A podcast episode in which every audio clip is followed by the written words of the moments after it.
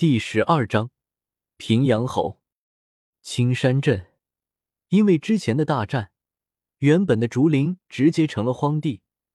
嘉行天、云韵两人盘坐在地面之上，他们身上均被贴了两道符咒，两人周围也有一道圆形的金色禁锢，一个金波漂浮在他们的头顶，其中散发出的光芒将二人笼罩。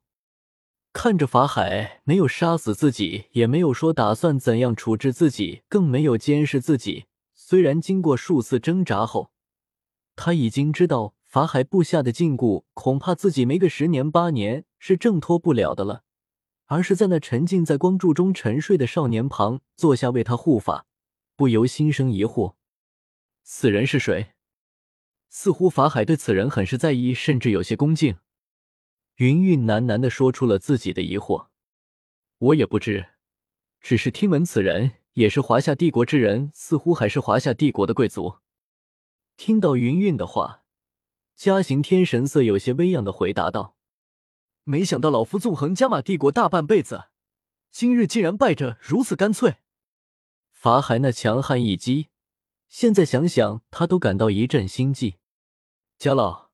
对方乃是斗宗强者所学斗技功法，更是远在我二人之上。家老不必过于在意。看到老者悲戚的模样，云云有些同感的安慰道：“老夫自然明白，只是不知我加玛帝国日后将会如何呀。”哎，老者忧心忡忡，外人如此强大，国人奈何？这，听天由命吧。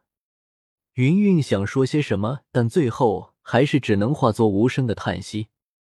呀，啊，好舒服啊！这时，光柱中的少年终于睁开了他的双眼，伸了一个大大的懒腰。见状，法海起身，望着光柱渐渐散去，并从其中走出的少年，躬身行一十礼：“阿弥陀佛，公子跨越心魔，得以破障，实在可喜可贺。”贫僧在这恭喜了，大师言重了，还要多谢大师以佛门绝学为我平复心境。叶时秋向法海拱手说道：“虽然法海是自己召唤出来随从，但他帮了自己就应该感谢。现在他能感受到自己体内的斗气虽然没有变强，但更加沉淀，更加平稳，使用使用起来也更加流畅了。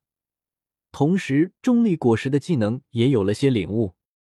姓名。”叶时秋，年龄十五，天赋六星，境界三星斗师，功法火龙诀地阶低级，武器铝合剑 B 级，道具低级纳戒，技能 C 级忍术火遁好火球玄阶中级，C 级忍术风遁大突破玄阶中级，一阳指玄阶低级。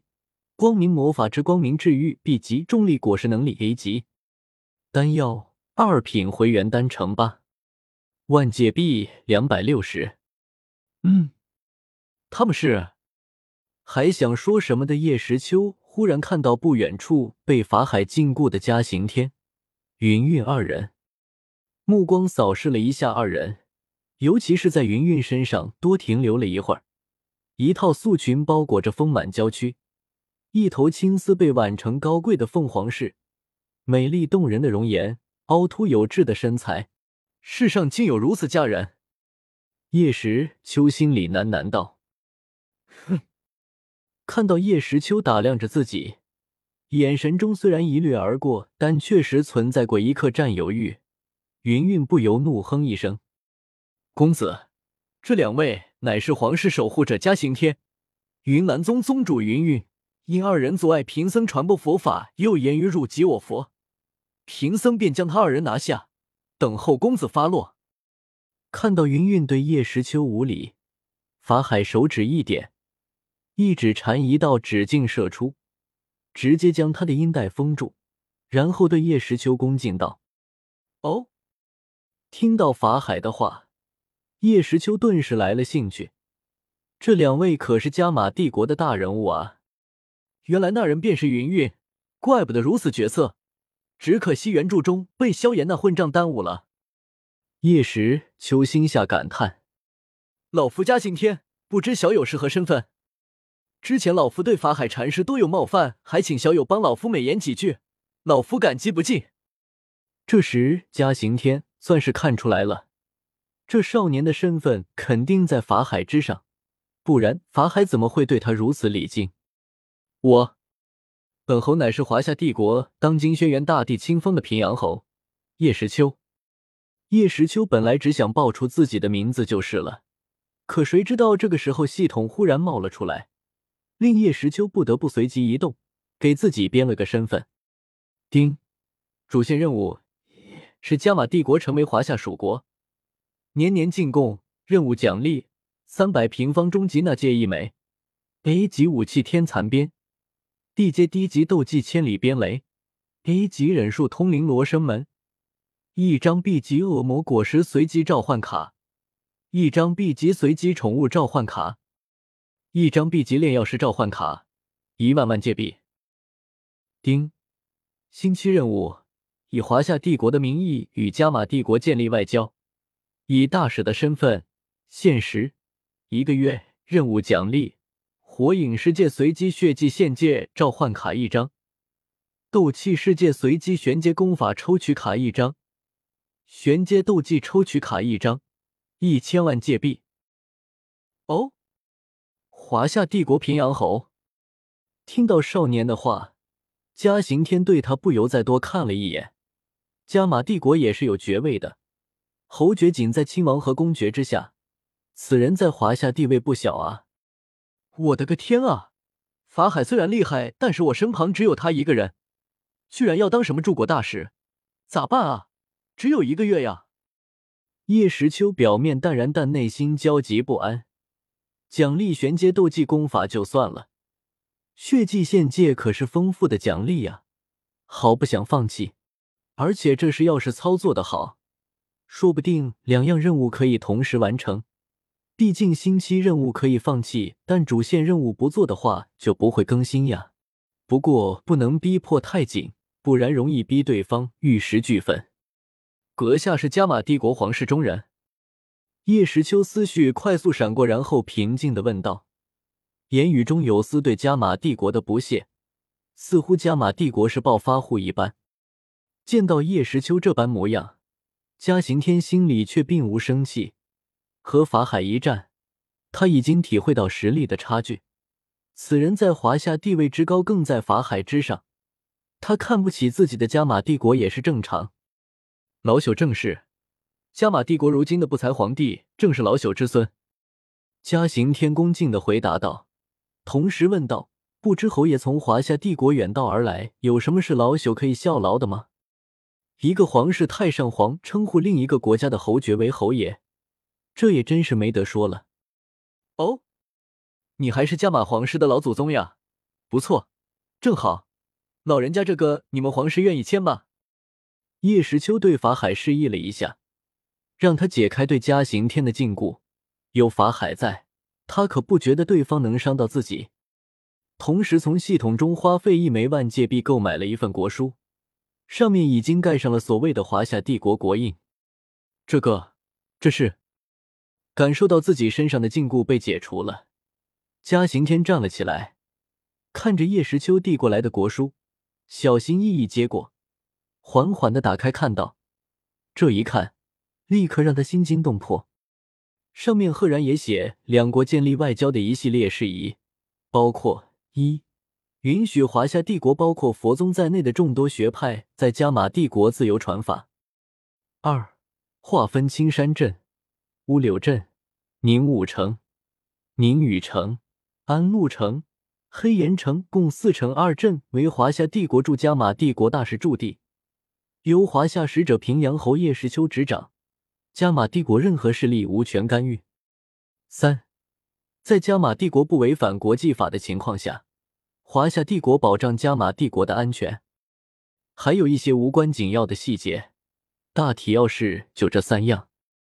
这，嘉刑天看着这些内容，双手不由紧了一紧。第一条内容，在他和云云败在法海手中的时候，他就不再奢想了。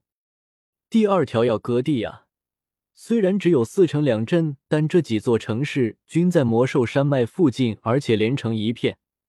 这样一圈，直接圈掉了加玛帝国三十分之一的地盘。不过第三条倒是不错，保障加玛帝国的安全。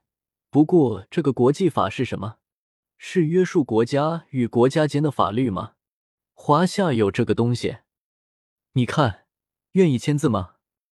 叶时秋双手盘在胸间，淡淡问道：“这个，请问侯爷，这个第三条不违反国际法是什么意思？”老朽愚昧，看到里面的内容，嘉行天知道对方虽然想在加玛帝国有一块地盘，但却没有覆灭加玛帝国之意，所以听到叶时秋的话，硬着胆子问道：“第三条意思就是说，只要加玛帝国不惹事，没做错，万一有什么势力……”企图对加玛帝国不利，我华夏帝国会为加玛帝国出头，摆平一切。”叶时秋淡淡道，仿佛庇护加玛帝国对华夏来说根本不算是件事。这，嘉刑天还有些心动，又有些犹豫，毕竟割地也太……放心，这几座城市还属于加玛帝国，只不过由我们华夏派人管理，就如同你们的藩王一般吧。叶时秋的话如同压在嘉刑天身上的最后一根稻草。好吧，能得到华夏帝国的看重是我加玛帝国的荣幸。嘉刑天最终还是决定签了下来。好，还有三天，法海禅师要在青山镇第一次开坛讲法，我们就在那时正式签订并交换国书，还请家老早做准备，将国书收回。既然已经说定了。那叶时秋也就对老人家说话尊重一点，称呼其为家老。是，老朽知道，还请侯爷放心。不知云云宗主，听到叶时秋称呼自己为家老，嘉行天有些激动，又有些惶恐。